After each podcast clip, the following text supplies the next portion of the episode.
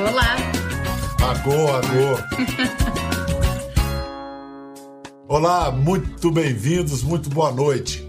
A telenovela é uma instituição orgulhosamente brasileira. É expressão, sintoma, vício dessa nação como funciona às vezes como uma marca no nosso calendário afetivo, evoca uma determinada época, reaviva nossa memória, aquele negócio. Quantos anos eu tinha quando tinha rock santeiro no ar? E quem nasceu mesmo naquela época do Vale Tudo? Ah, quando tinha Avenida Brasil, a gente era feliz e não sabia. Pois é, grandes fantasistas que são, os autores de novelas já criaram soluções para os mais diversos problemas. Ator protagonista que falece, é, teve a Janete Clerc para substituir, dar um jeito em uma novela, criou um terremoto, matou todos os personagens, começou tudo de novo. Agora, o que aconteceu nesse ano da desgraça de 2020? Absolutamente inconcebível. Uma novela parar em pleno voo ser interrompida, sair do ar, ser suspensa, entrar uma reprise. Os espectadores que aí tiveram a medida da gravidade da pandemia, muitos de nós, aí também ficaram des desamparados, aquela orfandade. Nós... É? E o elenco? Quem será que fica órfão de quem? O personagem do ator? O ator do personagem? Olha, antes de Amor de Mãe sair do ar, tinha uma atriz que estava brilhando tanto com seu personagem que já tinha chegado à linha de frente das protagonistas. Era a Camila, de nossa brilhante Jéssica Ellen. Muito obrigado por nos receber, Jéssica. Oi, eu que agradeço o convite. Estou muito feliz de estar aqui falando de algo que eu gosto tanto, né? Que é o ofício de atuar. É uma honra estar aqui falando com vocês e que você faz tão bem. Nasceu para isso. Obrigada. Jéssica, quem ficou órfão de quem? Quem ficou órfã de quem? A Camila da Jéssica ou a Jéssica da Camila? Cara, Vial, eu acho que os dois, assim, foi uma grande, uma grande surpresa para todo mundo, né? Você falou no início do programa, é, eu, a gente estava acompanhando de certa forma meio distante, né? Todo o avanço do Covid-19 eu, a gente grava muito quando a gente faz uma novela, principalmente uma novela das nove, né? Uma carga horária muito intensa, de segunda a sábado, de 11 da manhã às 9 da noite. E quando a gente teve a notícia de que a gente ia parar de gravar uma novela, aí eu falei, meu irmão, então bagulho é sério, porque na história da Rede Globo, na história da televisão, é isso que você falou, nunca teve essa parada, né? Então foi um susto muito grande, mas ao mesmo tempo uma parada muito importante e responsável, né? Porque a saúde e a vida de todo mundo está acima de qualquer arte, de qualquer manifestação. Então, achei muito prudente e muito importante, mas uma doideira, né? É. Tá todo mundo se readaptando é. ainda a interrupção de uma novela é o exemplo mais chocante, assim, grandioso, mas é o maior baque da história no mundo das artes e espetáculos, né? São Sim. milhares e milhares de profissionais que agora muitos estão desempregados, outros num limbo. É uma situação muito, muito grave. As pessoas que trabalham com teatro, né, que precisam de público, que precisam estar tá lá, então Várias ações aconteceram, né, com a PTR, a Associação dos, dos Trabalhadores de Teatro. Não só isso, como outros projetos sociais, né? Tem um que eu até apoio, que chama A Rocinha Resiste, que eu sou de lá. Então, assim, você começa a fazer coisas para tentar ajudar de alguma forma, né? Você falou da Rocinha. Na Rocinha, a sua família ainda está lá? Ainda mora na Rocinha? Mora, mora todo mundo lá. Como é que está a, a, vida, a situação de, sanitária da, da Rocinha nesse momento? Como é que você acompanha? Eu acho que a, não só a Rocinha, como as, as favelas, né, as comunidades do Rio, não só do Rio, também de outros lugares do Brasil, tem um, um, um, grande problema que são as casas são muito pequenas, né? Então, esse isolamento social que a gente fala de cada um na sua casa, tem casa que tem um cômodo, amor. E moram cinco pessoas. Então, é, é, é muito complexo mesmo, assim. Então, a, as pessoas da minha família que eu acompanho conseguem, né? Tem, tem uma irmã que mora no andar de cima, minha mãe fica no andar de baixo. Então, gente, se isola, quem sentir algum sintoma. Então, a gente tenta é, orientar nesse sentido, né? Mas todo mundo tem que sair para trabalhar, né? Todo mundo tem que sair para trabalhar. A gente precisa usar máscara, lavar a mão, mas ao mesmo tempo as pessoas estão com máscara, lavando mão, só que pegam um BRT cheio para burro, um ônibus cheio. Então é muito, é uma conta que não fecha mesmo, né, Pedro? Porque não, o Rio de Janeiro, não só o Rio de Janeiro, como o Brasil, a grande massa, a gente não é assessorado, né? Como é que a gente fala para manter o distanciamento se não tem ônibus?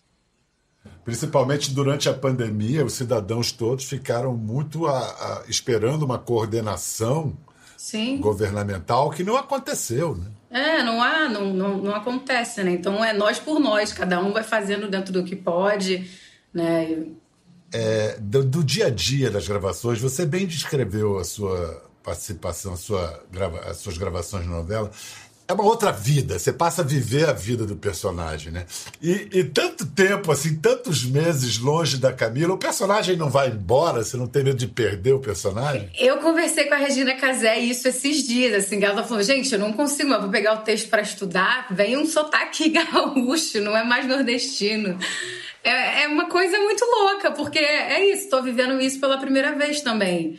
Nunca fiz um personagem, suspendi ele e voltei. A gente faz um personagem, acaba aquele projeto, aquela peça, aquele filme e começa outro. Então vai ser uma novidade para mim também. Mas eu acho que é, eu, é, eu sempre friso muito o trabalho coletivo porque eu realmente acho que isso faz muita diferença, né? Chegando lá no Estúdios Globo novamente, colocando o figurino da Camila, vendo os alunos, eu acho que chega, né? O personagem chega, a gente vai é. construindo junto. Eu acho que também tem uma coisa. É, eu presumo de, que você e a Camila têm muita coisa em comum. É, isso também ajuda um pouco. a Camila realmente é um personagem muito especial, assim, para mim. Muito, porque ela tem valores muito parecidos com os valores que me foram apresentados quando eu era criança, né? E que me fez pensar a vida e construir a mulher que eu ainda estou me construindo. Então é um personagem que, que é muito legal. Eu falo que Camila seria minha amiga de bar. Vamos lá, vamos fazer o seguinte: falando das similitudes entre você e, e Camila, vamos ver uma rever uma cena em que parece que a Jéssica não está interpretando, está revivendo. Eu quero dedicar o dia de hoje a pessoa que mais me apoiou em todos os dias da minha vida. A minha mãe, Dona Lourdes, que está bem ali.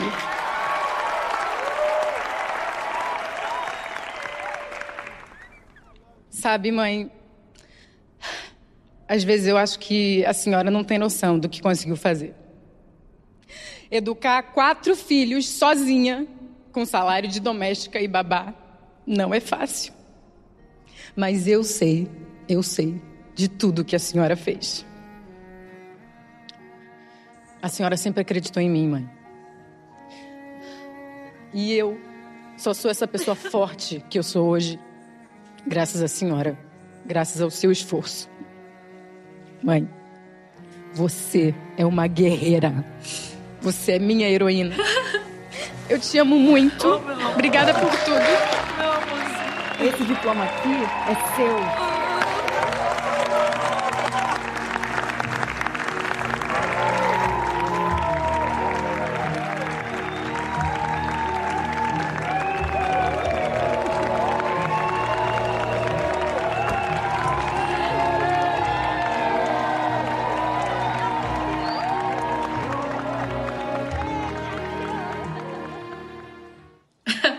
Isso não tava no roteiro, hein? Ninguém me avisou que eu ia ficar toda cagada.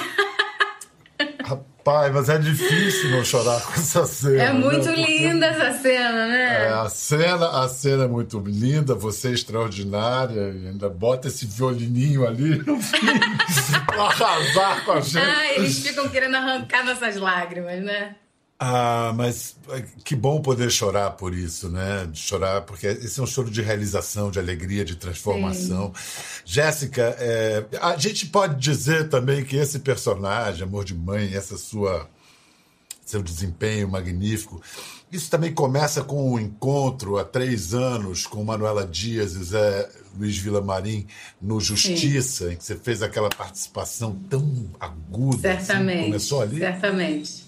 Certamente, né? Nessa época foi o primeiro personagem. Eu já tinha feito Malhação, algumas participações em novela.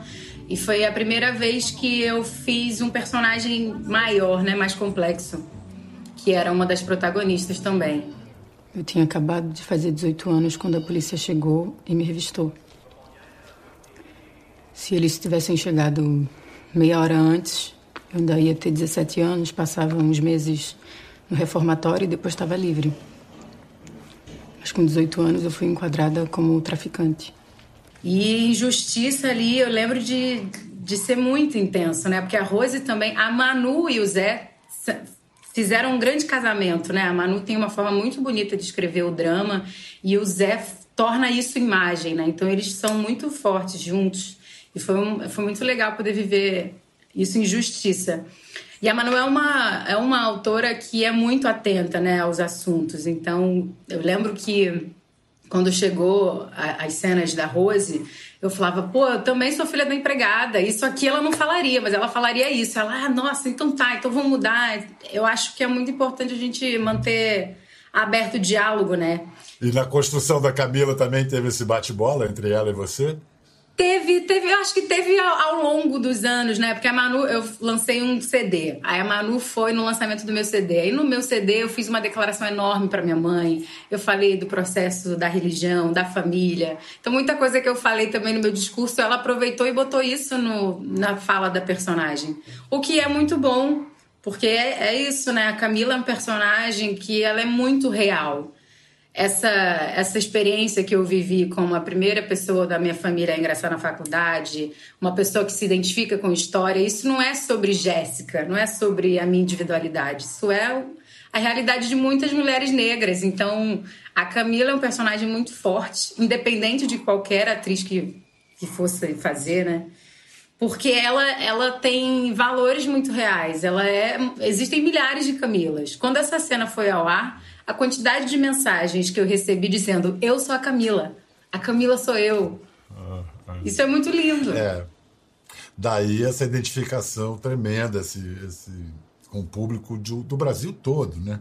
É, mas assim como a Justiça preparou o terreno para Camila vir, você, antes da novela, tinha feito um filme com a Regina Casé também. Vocês Fiz um filme. Três Verões, Sim. com a Sandra Kogut. Ô, Madá, esse aqui não é Buda, não. É samurai. Não é samurai? Mas samurai e Buda não é a mesma coisa. Claro não. que não. O Buda é aquele gordinho. O samurai é esse. Tem Buda mago, que eu já vi. Ai, por favor. Tem muito Buda mago, gente. Tem Buda de tudo que é tipo. Tem Buda criança, Buda velho, Buda gordo, Buda mago. Eu só quero me ver livre desse troço porque esse troço postando nada. E tu já tá stalkeando, né, Madá? Ah, minha filha, depois que tu me ensinou. Eu tô a maior estocadora, estoquista. Eu... Stalkeadora. Eu tô a maior stalkeadora que existe. Isso também começou a, a azeitar essa química entre vocês duas? Eu acho que sim, né? O filme foi antes, mas a gente já sabia que ia estar junto na novela. E a, a, a, minha personagem, a Vanessa, ela é muito diferente da Camila, né? Nesse filme. É uma menina do interior, que alisa o cabelo, não tem esse, esse, entendimento, esse empoderamento sobre a vida, sobre os assuntos, sobre as coisas. E a Amadá tem uma relação meio de proteção, né? Então, o personagem da Regina é a governanta da casa e a Vanessa é uma das empregadas também. Então, tem uma relação de proteção, de afeto, mas não tem o laço sanguíneo, né? E aí, em Amor de Mãe, a Regina. Tem muita coisa da Lourdes que é muito minha mãe. E aí, é isso que eu ia perguntar. Que... Como por Muito. exemplo? Cara, minha mãe é tipo tudo pelos filhos. Ela é uma grande leoa, ela vai para frente de, de, seja lá o que for para defender os filhos e isso, quando você cresce tendo isso, você sabe que você tem para onde voltar, dependendo, independente do que aconteça, né? Então, óbvio que a minha vida não é o mar de rosas, nunca foi, mas eu sempre soube que eu tinha um ninho quando a gente sabe disso, a gente recarrega a bateria e vai para o mundo. É, isso traz é, aquela certeza de que se é amado, né? De se é amada e, e da autoconfiança.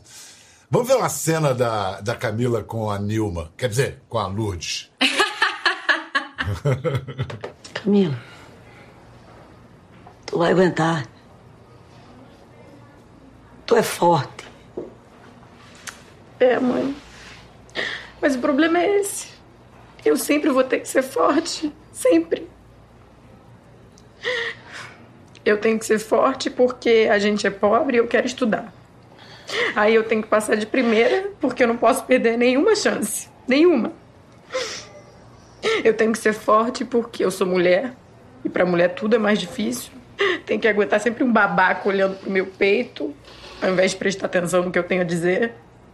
Eu tenho que ser forte porque eu sou preta e a gente vive num país racista. Eu tenho que ser forte porque eu sou professora, porque eu tentei ajudar os meus alunos e eu tomei um tiro. Eu tenho que ser forte. Eu tô cansada, mãe. Eu tô cansada. Eu tô cansada de ser forte. Eu não vou poder ser fraca. Nenhum dia, nenhuma vez na minha vida. Não vou poder. Eu tô cansada.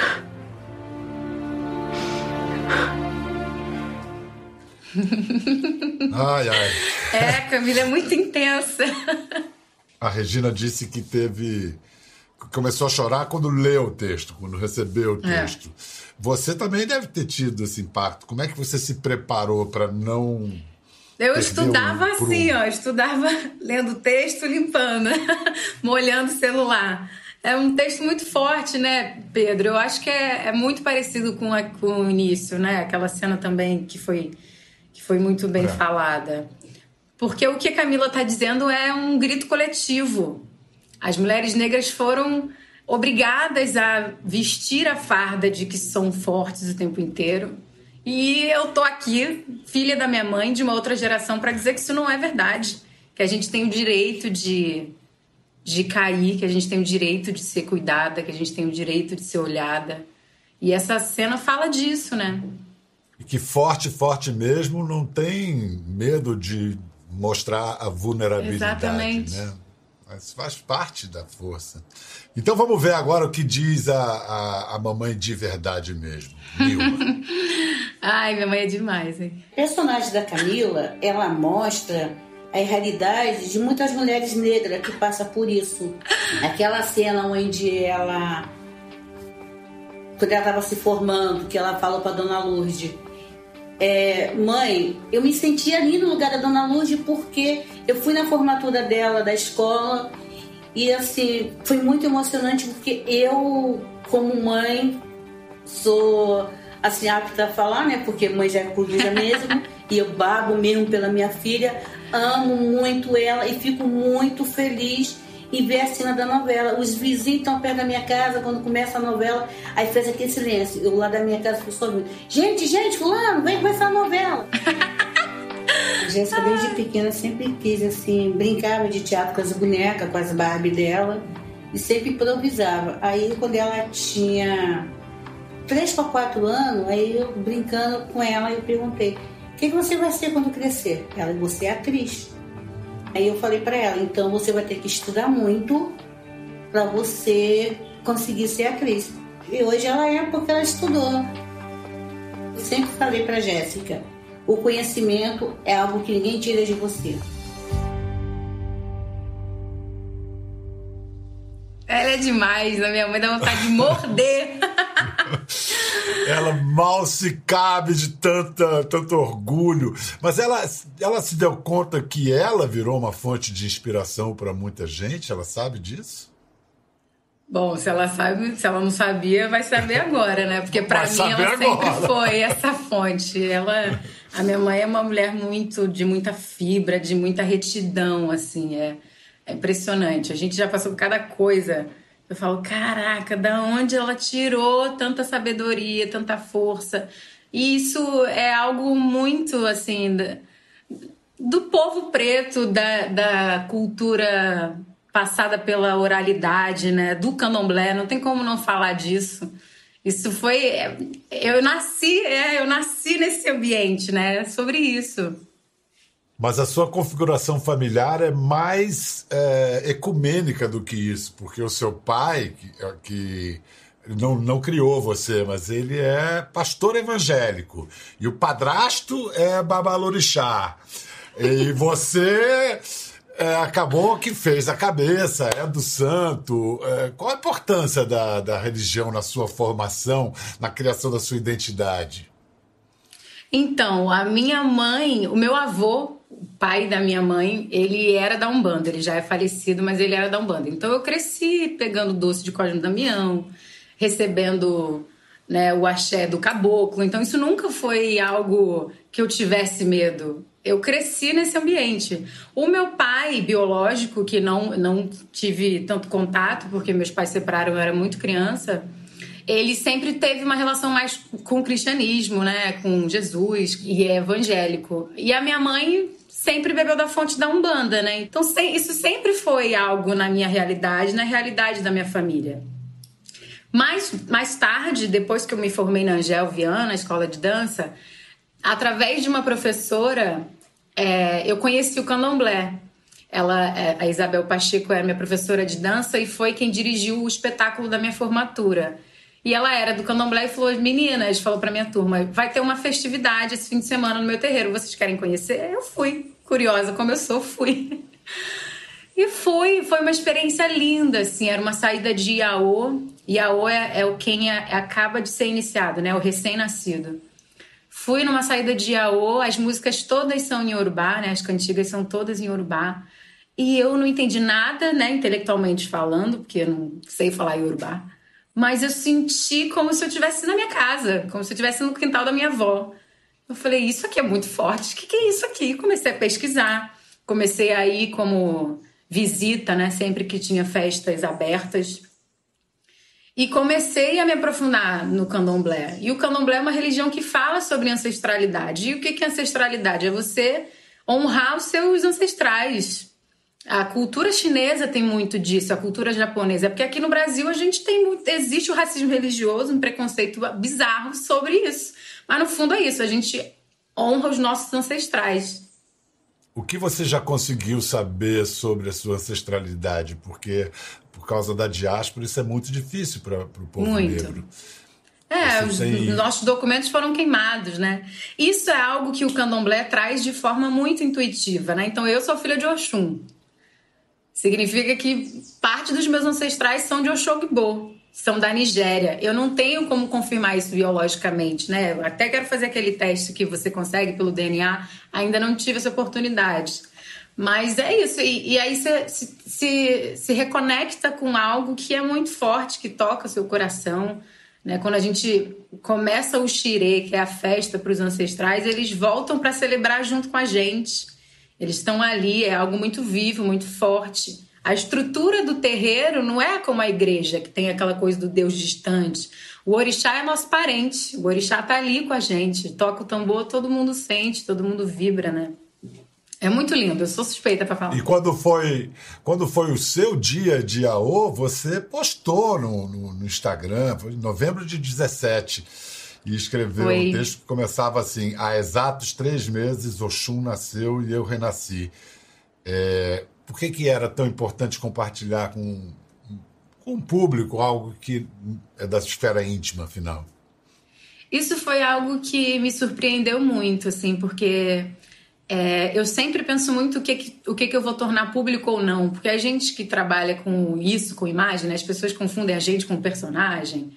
Quantos atores já apanharam na rua porque fizeram vilão, né? Então, eu, quando me iniciei, eu estava realmente me sentindo muito feliz. E eu queria compartilhar essa felicidade com um post sem cabelo, só. E eu fiquei muito impressionada com, com, com o retorno do público, com as respostas. E eu, é muito louco, porque a gente fala muito da palavra representatividade, né? E, e vira e mexe, ela se ressignifica na minha vida. Nesse momento foi mais um deles que eu falei: caramba, eu tô compartilhando uma coisa que é super íntima, super pessoal e as pessoas estão achando isso muito importante, porque eu conheço um monte de gente que é da religião, que vai lá, que toma um banho, que faz isso, mas que não fala publicamente. Que tem esse medo, que tem esse receio de, ai, como você tá achado, o que que vão. Eu não pensei nisso, eu só falei, ai, tô feliz, quero dizer que o Xun tá aqui comigo. E foi uma resposta muito bonita, porque é isso, né? Quantas Clara Nunes a gente tem no Brasil? Quantas artistas a gente tem que fala sobre isso de uma forma natural. Acho que tudo que vem muito forte do coração, tudo que brota de maneira muito espontânea, vai tocar alguém em algum momento. Olha o Chum falando aí, a força da beleza, da força, da beleza, é. da força, da força, da beleza. Eu ouvi o seu disco, você canta bem, hein, garota? Pô, muito legal. Obrigada. É, é, fala Sankofa aberto ou Sankofa fechado? Eu falo Sankofa. Sankofa. E quer dizer o que, Sankofa, que é o título do seu disco? Sankofa conta a história do pássaro africano que retorna para o passado para saber para onde ele vai. Que é o que eu estava falando da minha mãe, do ninho. Né? As, quando a gente está numa encruzilhada da vida que a gente tá, não sabe para onde ir, a gente tem que saber pra, de onde a gente veio, pelo menos. E fala dessa minha conexão, não só com a família, com a religião, mas com, com resgate cultural também, né? Eu cresci na escola aprendendo que preto era escravo e ponto. A minha, eu comecei tendo acesso à, educação sabendo dessa informação, como se isso fosse a única realidade. E quando eu vou para o candomblé, quando eu estudo, quando eu faço sankofa, é para falar, não, gente, olha só, tinha coisa antes, não contaram para gente. E você conta essa história e essas histórias no disco você tem uma, uma, uma característica narrativa nas canções. Você resgatou uma canção que o Paulo Diniz fez lá atrás, musicou o poema José. Como é que você chegou a Paulo Diniz e a essa, e a essa canção em cima do mais famoso poema de Drummond? Então, eu compus uma música para minha avó e essa música veio de uma forma muito natural. Pro meu avô eu não conseguia, não saía assim. Eu falava, caraca, não tô conseguindo, não tô conseguindo. E meu avô era um cara muito forte, né? Uma presença forte. Ele, quando faleceu, eu era criança, tinha uns 9, 10 anos, então eu não lembro muito, mas eu lembro dele ser uma coisa forte, assim. E esse, esse poema do Carlos Drummond eu ouvi na escola e eu achava muito forte. Depois que eu vi a música do Paulo Diniz, eu falei, gente, essa música sintetiza o que eu quero dizer sobre meu avô. Não só sobre meu avô, como esses homens todos que também não tiveram a chance de se re reconstruir, se desconstruir, né? Desconstruir todo o machismo, toda a dureza. Porque a gente fala, a gente está falando de vulnerabilidade, né? A força é também mostrar a vulnerabilidade. Os homens ainda não, não sabem disso. Tem homem que acha que não, tem que ser duro, porque também foi aprendido assim. E meu avô não teve essa chance de olhar para isso, de se reconectar com isso. Então, essa música fala muito disso, né? Quer chorar, quer. quer... E é, agora, quer, José? Nem... José para onde? É. Quer, Nem morrer, quer José Minas, pode, porque é, ele é duro. Quer ir pra Minas, Minas não há mais. E meu avô também era mineiro. Então, a música fala de tudo que eu precisava. Eu falei, gente, é essa. Não, não foi nem difícil de escolher. Ficou muito bonito. Quando você quando chega naquela parte, se você gritasse, você grita, né? Se você gritasse, se você gemesse, se você tocasse valsa vienense, se você dormisse, se você morresse, mas você não se você morre. Morresse, José. mas você, não você é morre. duro. Você é duro, José. é muito forte. Olha só, Jéssica, agora vocês vão tentar, né, voltar com a novela. Ainda no início vão o Zé vai experimentar para ver se consegue ter um ritmo de gravação para garantir gravar o, que é preciso para chegar à conclusão da novela.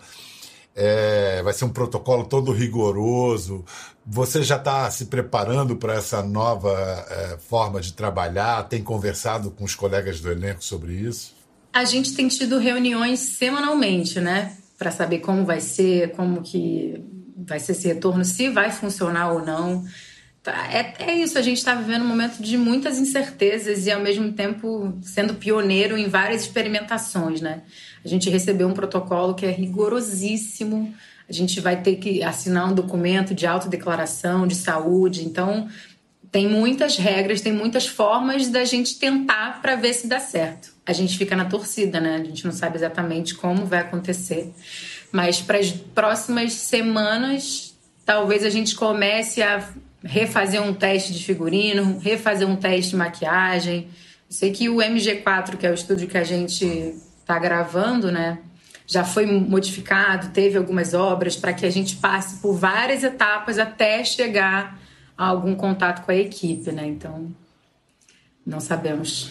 Vão rolar situações, por exemplo, de dois personagens, dois atores contracenando que na tela vai parecer que eles estão próximos um do outro, mas isso é através de um jogo de lentes e de certos recursos, em que na realidade no estúdio os atores vão estar muito mais distantes. Sim. Vai exigir mais da imaginação de vocês, né? Você está longe, mas reagindo como se estivesse é, perto. É, vai ser um desafio para todo mundo, né? Acho que a gente tem muitos recursos tecnológicos, né? A, questão da câmera, acho que também tem um acrílico, parece que eles estão desenvolvendo, que a gente pode estar, tá, né? Um do lado do outro lado, um cada um no lado do acrílico e parecer que a gente está próximo. Então vai ser uma grande aventura. A gente fica na torcida para dar certo e não perder a qualidade né, da novela que é tão linda. Jéssica, muito bom ver você com uma cara boa, feliz, saudável e em nome de todo mundo que assistia a novela, a gente está muito feliz com a possibilidade de, de você voltar com a sua linda Camila, que é uma luz que ilumina tantas outras Camilas no Axé. Brasil. Obrigado. Achei. Eu que agradeço, Pedro. Para mim é uma honra estar conversando com você, com a sua equipe. É um programa que é muito importante, né? Muita gente vê, assiste, fala depois, compartilha. Então, para mim foi um prazer também. Muito obrigado. O meu Oxaguian abraça sua Oxum. Axé. Ótima semana pra gente, viu? Muita saúde para todos nós. para nós, para nós. Tudo de bom. Até a próxima, gente.